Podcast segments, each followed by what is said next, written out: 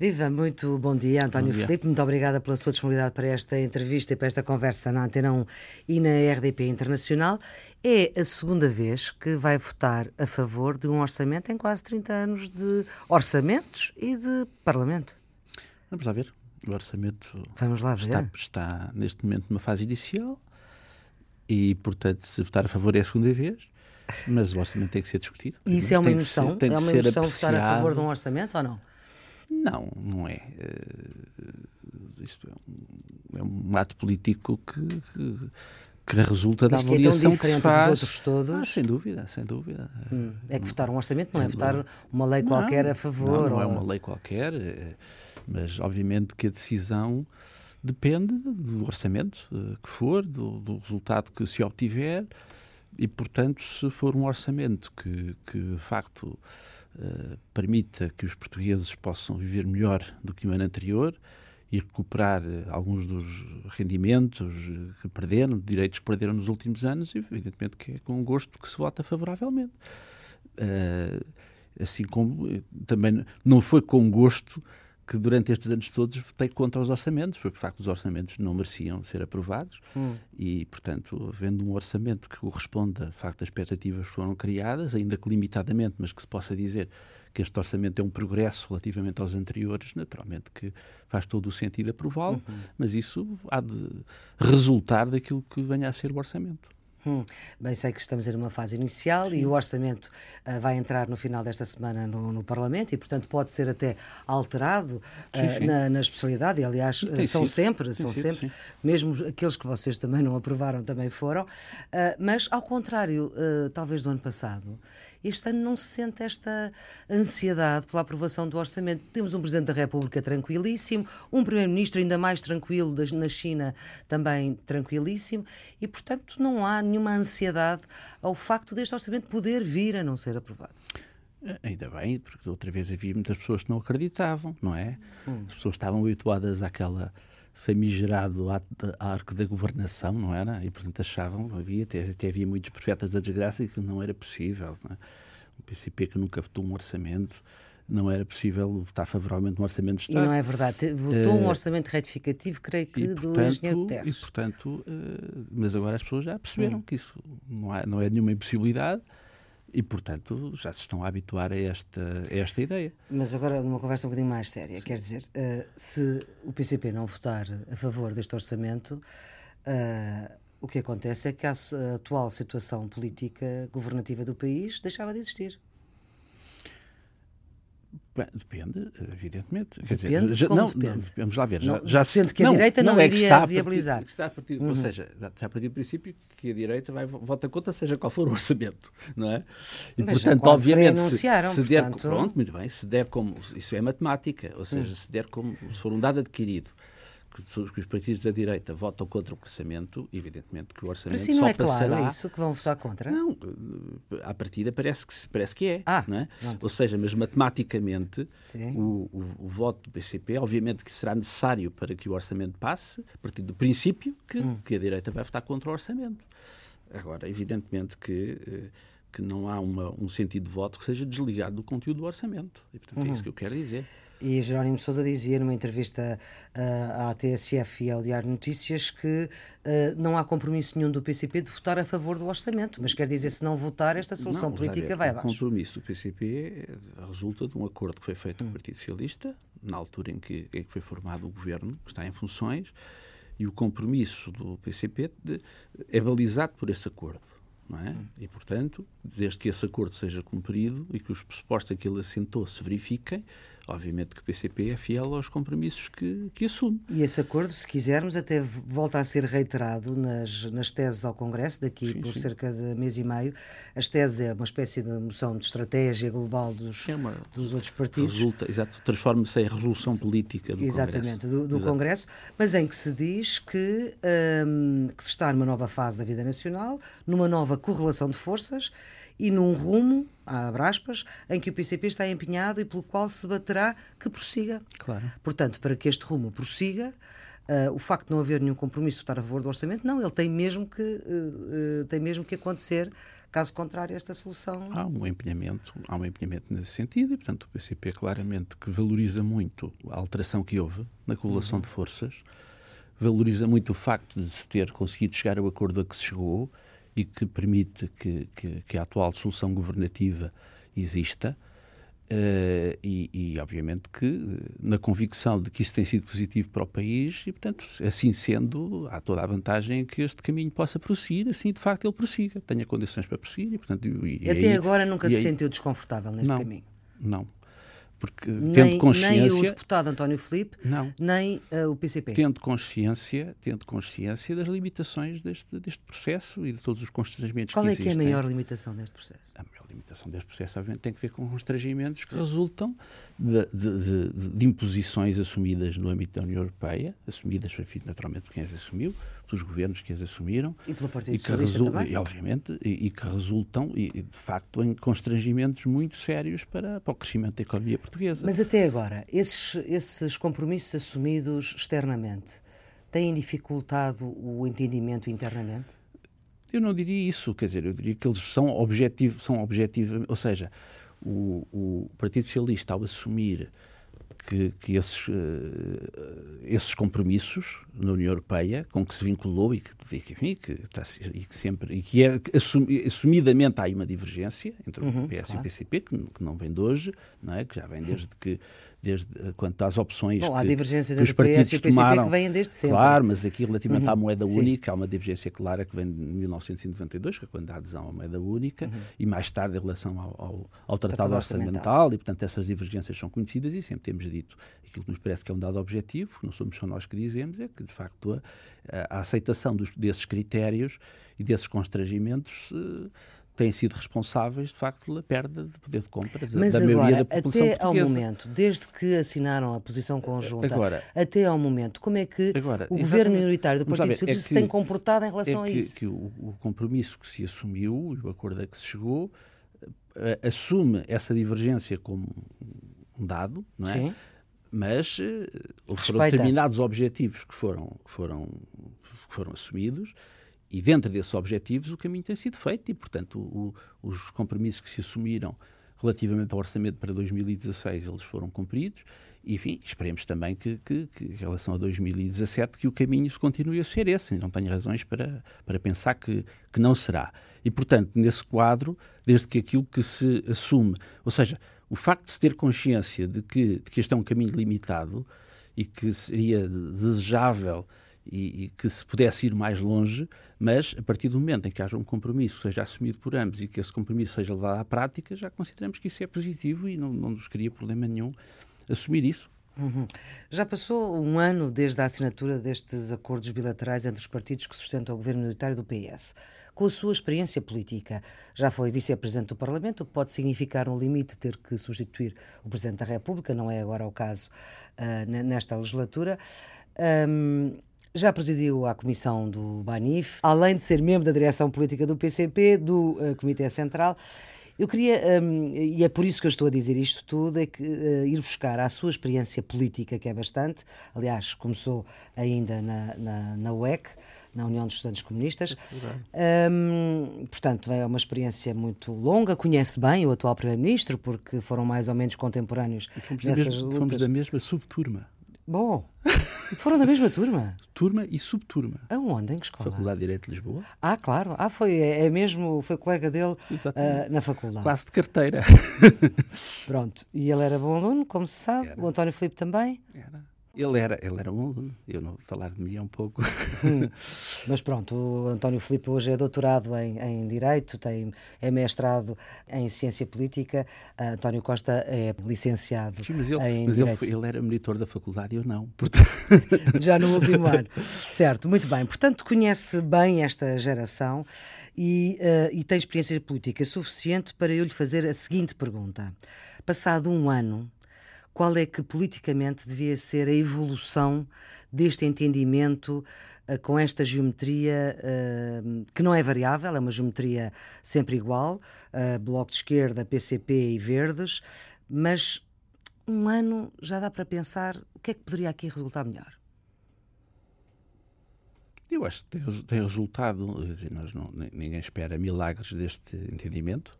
É? As diferenças entre os partidos são conhecidas e, portanto, o entendimento a que se chegou foi o de que uh, uh, haver uma solução política, isto é o entendimento que houve entre o PS e o PCP, entre os outros, hum. enfim, pelos outros não, não posso falar, mas de, de, permitir uma solução política que afastasse a direita, a direita do... do, poder, uhum. e que, mas não fosse só isso, ou seja, que isso tivesse uma tradução nas políticas que fossem certo. seguidas isso e esses compromissos fossem assumidos. Mas não é preciso, passado um ano, não é preciso mudar nada? Eu, eu acho que este, este, é um caminho para prosseguir. Eu não estou à espera que, que, que, haja uma evolução que vá para além daquela que é a natural diferenciação entre os uhum. vários partidos. Nem nos modos de funcionamento uh, desta, uh, desta solução política?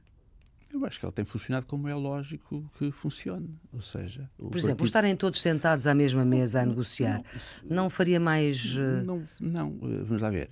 Não, nós não estamos perante um governo de coligação. Eu sei. Claro. E, portanto, uhum. o governo é do Partido Socialista, e, portanto, é com o Partido Socialista, com o Partido Socialista que tem que se conversar. Uhum. Não é? Mas são três partidos que sustentam Mas não, aquele governo. Ou seja, se nós estivéssemos perante um partido de coligação, um governo de coligação, em que vários partidos fizessem parte do governo, obviamente que isso faria todo o sentido que eles estivessem enfim, a discutir as questões. E creio que no princípio até se colocou essa hipótese e, o PCP uh, não via inconveniente. E, e, não é? Não foi?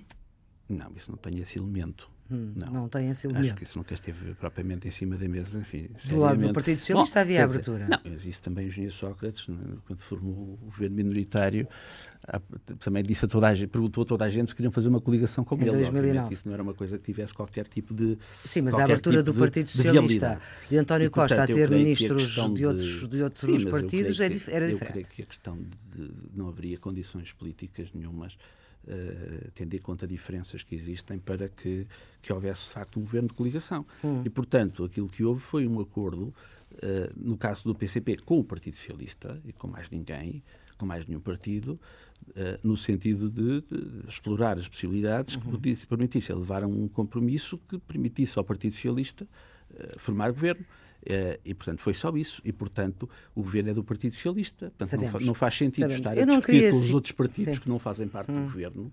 E é isso, e são vários. É o Bloco de Esquerda, é o, é o PEV, é, é o PAN. Uh, e, portanto, mas o, PER, o PAN não portanto, faz parte, não, mas, não tem este entendimento sim, mas, mas é um partido, é um partido parlamentar. Que de vez em quando não, apoia, faz, parte, não faz parte do governo, com os verdes também não fazem, que o Bloco também não faz e o PCP também não. E, portanto, é com o Governo que temos de discutir. Sim, mas não há nenhuma posição conjunta Governo-PAN, que eu saiba. Não, não, está bem. Eu só disse Sim. isso porque, quer dizer, porque, uh, tu, para dar um exemplo de um partido que não está no Governo, como os outros também não estão. Certo. E, portanto, para discutir a política do governo só faz sentido discutir com o partido do governo, não faz sentido discutir com os outros. Eu não queria citar, mas eh, pronto, vai ter que ser.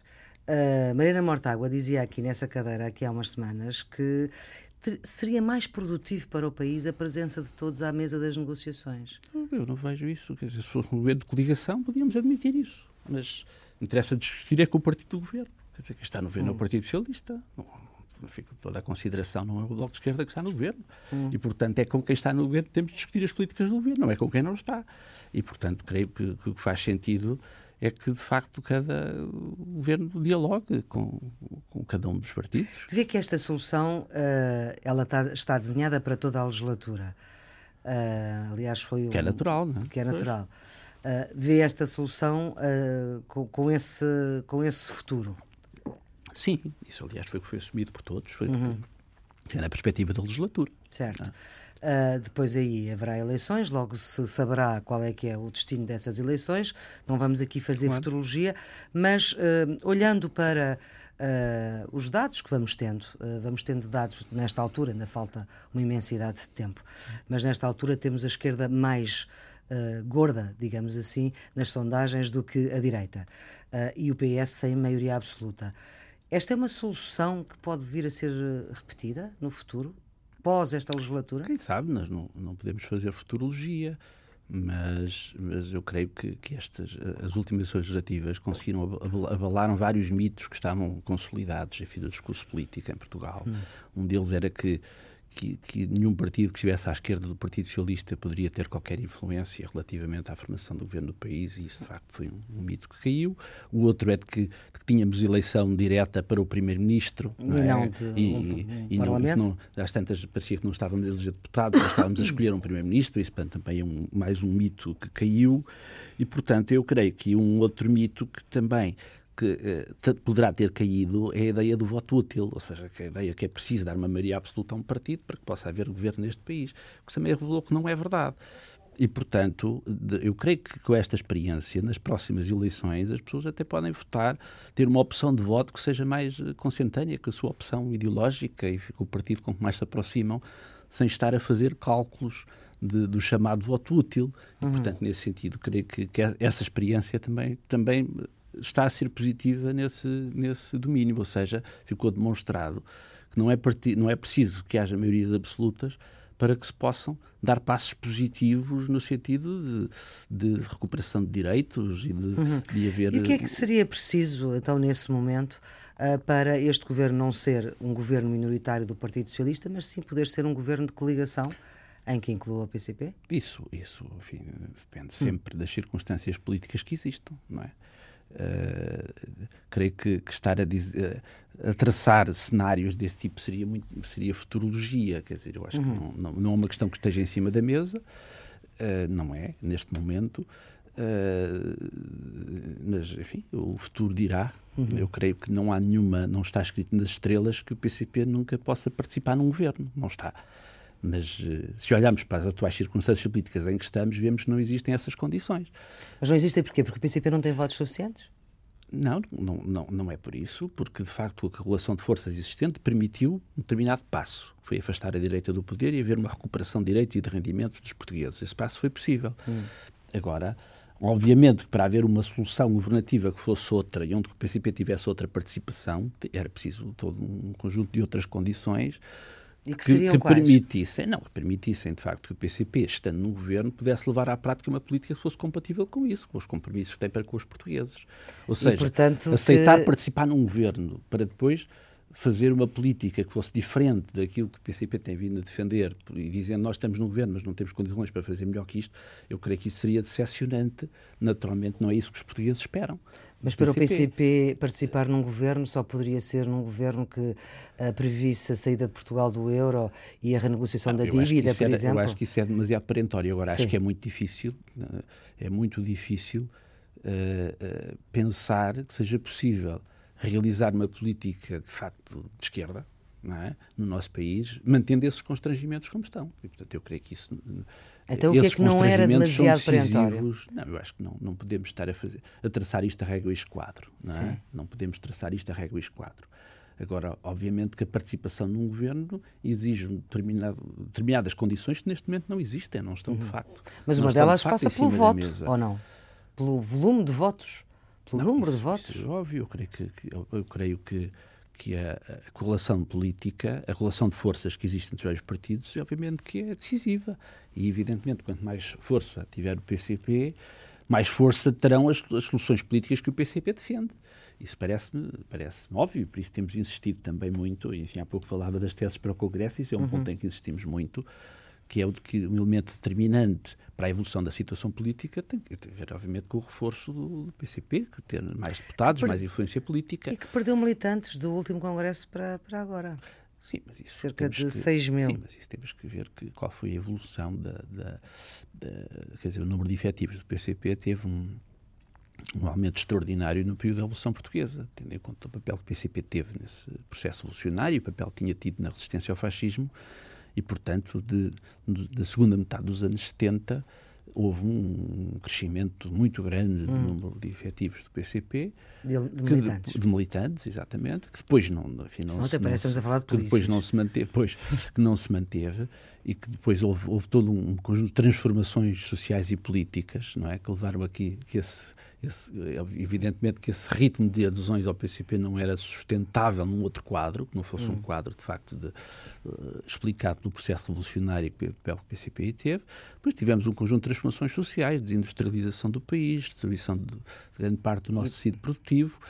E depois a queda que, do muro de Berlim, que também. também, obviamente. E as várias cisões internas. E que, e que depois uh, se traduziram num, num facto objetivo, é que o número de adesões não, não, não era o mesmo ritmo e, portanto, como as pessoas envelhecem uhum. e também vão desaparecendo pelas leis uhum. da vida, naturalmente que, que, que, o número de, de militantes de, diminuiu é essa por isso. Que... Agora, agora é, também tem sido registado que nos últimos anos continua a haver, tem havido um, um, um, número muito significativo de adesões de jovens ao Partido Comunista Português. E, portanto, basta olhar para o grupo parlamentar para Sim. verificar que não estamos perante um partido envelhecido etariamente e, portanto, eu é que já é- sou quase o decano. Só não é porque há Jerónimo porque Sousa. Porque há Jerónimo Sousa. É? E, portanto, tem havido um grande rejuvenescimento dos quadros Sim. do partido e, e, e, designadamente, do seu grupo parlamentar. Estava aí a fazer essa história do PCP. Também houve uma parte de, de uma cisão do PCP que transitou uh, para o Bloco de Esquerda, não imediatamente, mas, mas assim aconteceu. Uh, Jerónimo de Sousa dizia que o problema do PCP não era com o Bloco, era com o Partido Socialista. Mas o que é certo é que esta tensão PCP-Bloco tem sido pública, tem sido publicada, uh, até António Filipe também já interveio uh, nessas, nessas divergências, nomeadamente quando se colocou a questão do referendo às sanções, que hoje está afastado, até ah, há mais recente. Quer dizer, é... que eu sempre tinha razão. está afastado, porque também não houve sanções Ora, e, portanto, vai. também esse referendo também não chegou a ser proposto. Aliás, havia dúvidas da forma como é que ele próprio Ora. ia ser proposto. Uh, mas, enfim, da questão do referendo, e estou a falar só de questões mais próximas, porque Sim. houve outras, até ao IMI do património, até à eleição do Tribunal Constitucional, mas aí, enfim, as responsabilidades serão, serão mais repartidas também pelo Partido Socialista. O que lhe pergunto é se alguma vez esta divergência pública e publicada por altos dirigentes do partido com o Bloco de Esquerda pode fazer perigar ah, esta solução governativa ou não? Vamos lá ver. Eu acho que o, não, o problema da, da, da, vida política portuguesa não, não, é... não são as divergências do PCB e do Bloco de Esquerda. Sim, isso já foi dito Aliás, num debate sim, entre nós encontramos, uh, encontramos muitas vezes na, na, na campanha eleitoral, eu catava muitas pessoas, mas o que é que vocês não sentem? Mas nós o problema não é esse. Dizer, nós, e na última legislatura várias vezes que fomos juntámos as nossas assinaturas para requerer declarações de inconstitucionalidade. Exatamente. Exceto, exceto agora, agora, no orçamento coisas, de 2012. Agora, há duas coisas que eu acho que podíamos discutir isso, mas acho que também tivemos boas razões em não o ter feito. Bom, mas, mas não interessa. Agora, já foi há muito tempo. Agora, uh, há duas coisas que eu acho que deve ser dito. Primeiro, um, ehm, quer dizer, ninguém está acima da crítica. Quer dizer, eu acho que, por exemplo, no caso que citou aí, a que eu intervim, uma matéria foi exprimida uma opinião em que eu achava que aquela proposta de facto tinha, tinha pés na cabeça e, não, e, do ponto de vista constitucional não fazia nenhum sentido. E tanto assim foi que depois o Bloco de Esquerda desistiu rapidamente da proposta e depois disse primeiro que era sobre sanções, depois já não era, depois era sobre uhum. internacional, enfim. E portanto demonstrou que eu até tinha uma certa razão. Agora, uh, essa, essas divergências tendem muito a ser empoladas, mas também é preciso dizer que, que, é errado que se apresenta a ideia como que o PCP está sempre faca afiada para, para criticar o Bloco e o contrário não é verdade. Não é assim. Nós, a seguir às eleições, verificou-se que houve um, um, conjunto de ataques e muito, muito duros de, de altos dirigentes do, do, Bloco de Esquerda ao PCP, a propósito de nada, até a propósito de um pesticida. Enfim, o PCP foi, foi, atacado, parecia que estava ali enfim, uma questão estruturante para a vida política portuguesa e que o PCP sempre a atacar. Porquê? Porque não concordou uma proposta do Bloco era a proibição total do glisofato, que mata as e, portanto, houve, portanto, uma, um empolamento, quer dizer, eh, e aí ninguém disse nada, mas se o PCP tem o azar de um dos seus dirigentes levantar um dedo para, para discordar do Bloco de Esquerda, aqui Del Rey, que aí está o PCP sectário a criticar o Bloco de Esquerda, quando não é isso. Ou seja, ninguém está acima da crítica, portanto o Bloco de Esquerda com, toda a, certeza, fará propostas com que nós não concordamos e, e não concordando, temos todo o direito de, de, discordar, e esse é o outro ponto. É que, dizer, não se pode criar uma situação em que o PCP pode ser atacado de tudo e pode ser chamado de tudo e não se pode defender. Sobretudo quando é o Bloco de Esquerda que ataca. E, portanto, hum. eu acho que a diferença de opiniões é natural e, e, deve ser assumida e, mas sem essa, anátemas. Mas não respondeu vezes, à pergunta essencial. Ataca-se ataca hum. o PCP porque discordou do Bloco de Esquerda sem discutir o fundo das questões. Certo. Mas não me responde à pergunta essencial. É se essa divergência, esses ataques que são públicos, são publicados, são escritos no Avante, portanto não surgem do nada. Que... Eu não estou a falar já dos ataques do Sim, Facebook. Mas do lado do PCP e... não, não, se trata sequer de ataques, trata-se apenas de manifestar diferenças de opinião. Exatamente. Daí mas se isso um alguma ataque... vez vai perigar, fazer perigar esta solução? Eu não creio que isso esteja em cima da mesa, essa possibilidade. Até porque. porque Portanto, vocês podem continuar-se a atacar mutuamente? Não, não, mas uhum. Eh, saliente que não há aqui uma questão de ataques. Há uma agora, de, agora a coisa acalmou. Ou seja, não, não é isso. É que é, qualquer diferença de opinião que o PCP manifeste em relação a uma aposta do Bloco de Esquerda é logo considerado um ataque. Não tem que ser. Não tem que ser. Temos opiniões diferentes sobre algumas coisas e, e o que seria esquisito era que não se assumissem essas diferenças de opinião. Agora, o que nós vemos de vez em quando é que basta que o PCP discorde do Bloco de Esquerda numa coisa para vir logo algum dirigente do, Sim, do Bloco de Esquerda dizer que lá está o PCP, sempre contra nós. Apesar de tudo, quando essa, essa, do, do essa vitimização uhum. não faz sentido nenhum. Uhum. Apesar dizer, a, a, história do, do referendo. Dizer, tanta, mas aí foi de outra maneira. Gente, foi tanta gente criticou. Sim. Agora, a propósito daquela história, da forma como foi apresentado o, o tal imposto sobre o património, Sim até o Francisco Louçã criticou a forma como a proposta foi apresentada hum. na SIC. Carlos César criticou. Fernando Medina criticou na TV. Até o próprio Primeiro-Ministro criticou. Mas quando o líder parlamentar do PCP fez o mesmo, aqui del Rei caiu o Carme e a Trindade. Hum. Uh, quer dizer, e até apareceu o João Semedo, que eu muito estimo, a afirmar que lá estava o PCP a juntar-se à direita nas críticas ao Bloco, não foi juntar-se à direita, até ao próprio Louçã. Quer dizer, portanto, foi... não, há que, não há que anatomizar as críticas só por vem do PCP. Mas foi assim que, uh, que o Bloco as leu? Ah, bem, mas, mas, mal, eu creio que é uma leitura errada. Quer dizer, então tem é que discutir as coisas. Eu acho que o João Oliveira tinha toda a razão e, portanto, não vamos deixar de, de, de afirmar a nossa opinião só pelo facto de, fazendo aparecem hum. logo leituras a dizer lá está o PCP, quando isso é perfeitamente injusto. Doutor António Filipe, na, voltando às teses uh, para o próximo Congresso, o que é que quer dizer na linguagem do PCP reforço do trabalho da direção? Quer dizer que a direção não tem trabalhado o suficiente? Tem, mas. Porquê é que é preciso reforço? Não, eh, porque há sempre, obviamente, métodos de trabalho que precisam de ser, de ser aperfeiçoados e, portanto, o PCP, naturalmente, que está envolvido em múltiplas frentes de trabalho, um partido uhum. muito organizado, não é? Que, que, que, nós consideramos muito que, que a organização é o elemento central de todas as lutas e todas as organizações.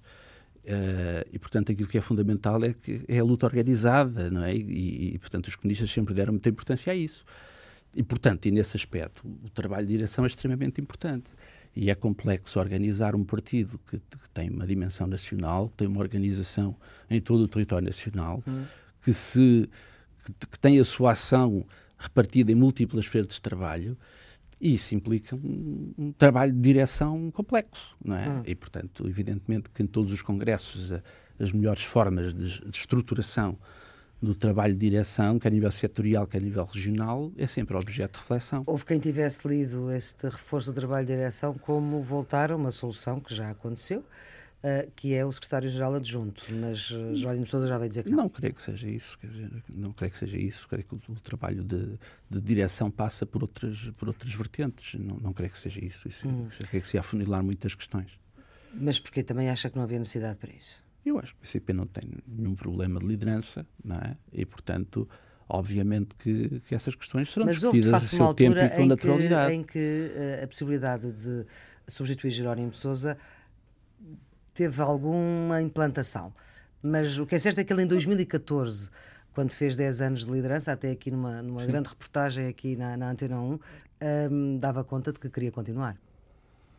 Não, o que ele disse foi que, que os camaradas entendessem que ele devia continuar e se ele se sentisse em condições para o fazer, que estaria disponível para isso. E essa, creio que é essa a consideração que, que existe genericamente Portanto, pensou-se que ele poderia ser uh, arranjar uma outra liderança, mas dada a vontade manifestada pelo próprio. Eu acho que isso, obviamente, isso não, nada disso é irrelevante, não é? E portanto, o Jónimo Sousa tem tido, tem feito um mandato que tem sido acolhido com muito agrado por parte dos hum. militantes do partido e parte da organização do partido, que é mesmo fora do partido.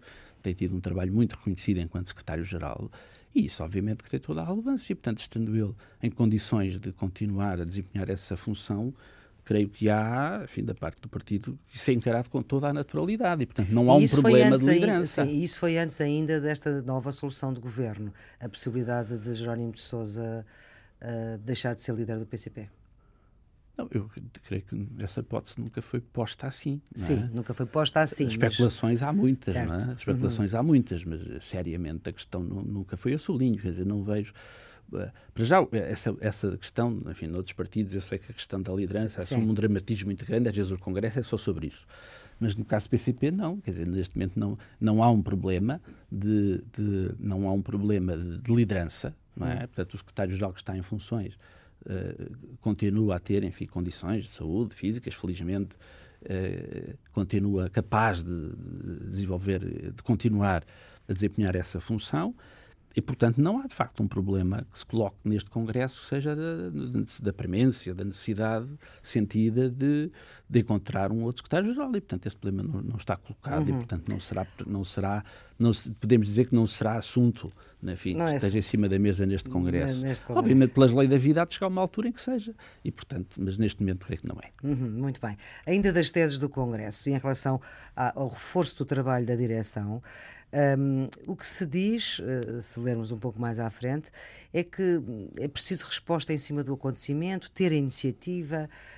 Um, para que, uh, mas que isto tudo ocorra Uh, uh, os militantes devem dar, não devem dar opiniões individuais e uh, devem falar com os outros, não devem falar com os outros fora dos órgãos próprios, porque o PCP chama a isto comportamentos desagregadores. Há algum receio uh, de poder haver opiniões que nem sempre coincidem com não, a do ver. Comitê Central? Não, o problema é que se coloca aí não é de, de, de querer limitar a liberdade da opinião, seja de quem for, até porque isso não é uma coisa que faça sentido, porque hoje toda a gente tem todas as possibilidades. Portanto, esta entrevista não o coloca em causa? Não. Com todas, Esta entrevista não, e o que. Não, o problema. O que é que penso sobre isso? É que o problema que se coloca aí, por isso é que essa prevenção está aí, é que muito, eh, quando alguém que tem responsabilidades no PCP assume uma opinião, essa opinião é atribuída não ao próprio, mas ao partido. E isso, por vezes, corre-se o risco de hum. opiniões individuais serem, comprometerem todo um coletivo partidário, quando efetivamente não é assim, não é? Uh, ou seja, eu não estou livre de de cometer um gafe qualquer, até nesta entrevista, imagino que eu coloco, diga aqui uma gafe qualquer, bom, e o problema é que amanhã essa gafe não era minha, essa gafe era do Comitê Central do PCP, pelo facto de eu ser membro do Comitê Central do PCP, fico com muita honra. Mas, portanto, o problema e vai de, continuar, apesar atribuídas... do, do, do órgão... Uh a reduzir no número isso de. É, isso é uma coisa que eu não lhe sei dizer. Isso ainda não, não foi equacionado. Não foi Mas por si, por si continua. Uh, do... Se for, se eu, quiserem eu, que continue. Eu estou. Sim, eu não faço nenhuma questão. De, hum. Quer dizer, não tenho nenhuma questão quanto a isso. Eu já estou a ter lá há muito tempo também. Uh, desde 1992 e, portanto, eu compreendo que a renovação se deve fazer e, portanto, eu tô, também estou disponível para que se faça à minha custa. Portanto, não uhum. tenho nenhum problema. Eu acho que não há órgãos vitalícios e não há cargos vitalícios uhum. e, portanto, eu estou fairamente uh, tranquilo para deixar de fazer parte do Comitê Central é e dar lugar aos novos. Certo. Mas o que, agora o que eu queria dizer é isso, é que, por exemplo, eu tenho, tenho sido, eh, nós temos todos, e sobretudo quando digo todos, todos os que têm responsabilidades e que, e que, e que dão a cara pelo partido, como é o meu caso, que eu faço na Assembleia da República, qualquer opinião que eu, que eu transmita, seja no Facebook, seja nesta entrevista, seja onde for, uh, não me é sacada a título individual. Não é? Hum. Compromete o partido. E daí que é preciso ter muito cuidado. Com o que diz? Eu, por vezes, hum. enfim, há aquel, sempre aquelas coisas que nós dizíamos: eu agora gostava de dizer isto, dizer uma piada. Mas é uma chatice, porque uma vez disse uma piada, enfim, peço o, o plebeísmo da, da chatice. Sim. Uh, mas eu uma vez quis meter uma piada no Facebook e apareceu-me um comentário a dizer assim: agora o PCP diz piadas. Eu apanhei isso. Ora, na, e, e a pessoa fica um pouco constrangido. De facto, o PCP não diz piadas. Portanto, eu é que não disse, pode ter graça. Eu é que disse, não pode, não é? hum. E, portanto, isto é o facto. Há que ter algum cuidado quando se está numa posição de disposição e em que aquilo que dizemos eh, não nos possa ser atacado exclusivamente a nós, mas possa ser entendido como uma opinião de um coletivo, aí de facto há que ter algum cuidado. Uhum. Olha, eh, não é a propósito de piadas nem de graças, mas uh, como é que o, o, PCP, ou como é que António Filipe, não, eu não estou a perguntar aqui ao PCP, mas como é que o deputado António Filipe, com a sua experiência política, está a olhar para a forma como o atual Presidente da República está a desempenhar o seu cargo? Eu acho que ainda está muito no início. Eu acho que ele. Mas uh, já faz muito, não é?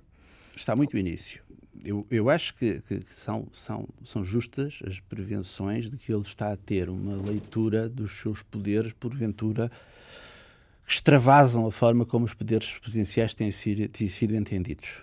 Uhum. É? Creio que foi o. Tem sido dito até agora. Uh, mas... Sim, até agora. E, portanto, ele tem feito uma leitura dos seus, dos seus poderes que lhe, uh, que lhe permite, segundo a sua opinião, uh, ter uma voz ativa relativamente aos aos diplomas governamentais e, uhum.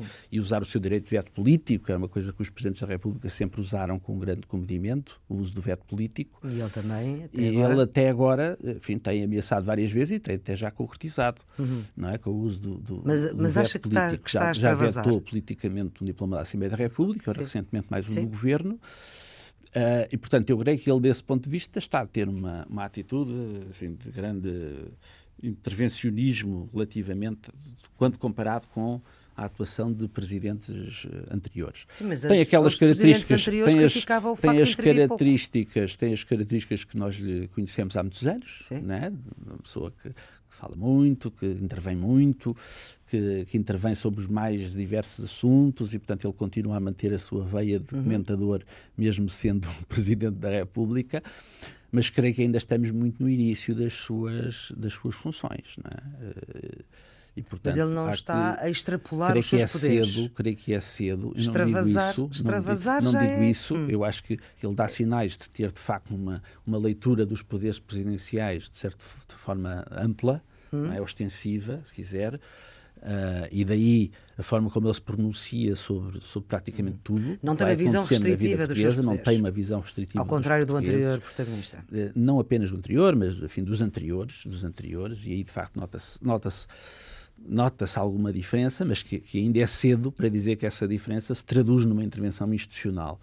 É cedo, de facto, para fazer um balanço daquela que é a sua, da sua intervenção. Registramos uma diferença de estilo que é significativa e que todos notam, mas uh, é cedo, de facto, para fazer um balanço e dizer, de facto, se ele se tem contido dentro dos limites dos seus poderes ou se os tem procurado extravasar. Uhum. Em termos de intervenção pública, de facto, tem tido uma posição muito mais interveniente. Exposta publicamente do que a dos seus, dos seus antecessores. Mas isso também, eu diria que é mais uma questão de estilo até agora do que outra coisa. Uhum. Fechamos com a sua escolha musical, que até é uma escolha mais pessoal do que. É do que adequado ao momento é, político, é, eu, digamos assim. É, eu, eu, eu, pensei muito, eu gosto muito de muitos cantores portugueses, depois o problema estava na escolha, então fiz uma escolha pessoalíssima, uma canção que sempre me comoveu muito, não consigo ouvir isto sem me comover, que é uma canção do Pablo Ilanês sobre a ditadura, sobre a ditadura Pinochet. Uh, 73. Sim, e portanto essa canção é de, creio que final dos anos 70, início dos anos 80 e, e é uma, uma canção de uma grande esperança, em que ele diz que, que voltará a pisar as ruas de Santiago ensanguentada.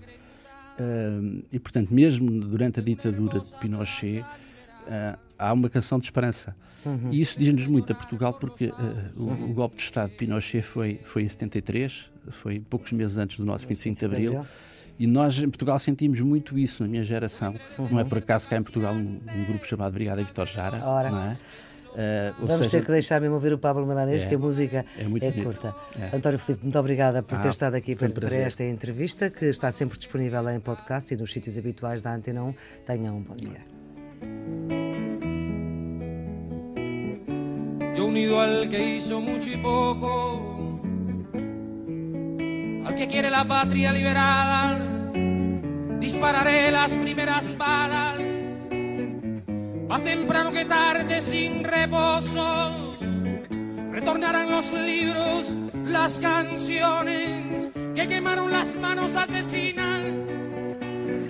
Renacerá mi pueblo de su ruina y pagarán su culpa los traidores.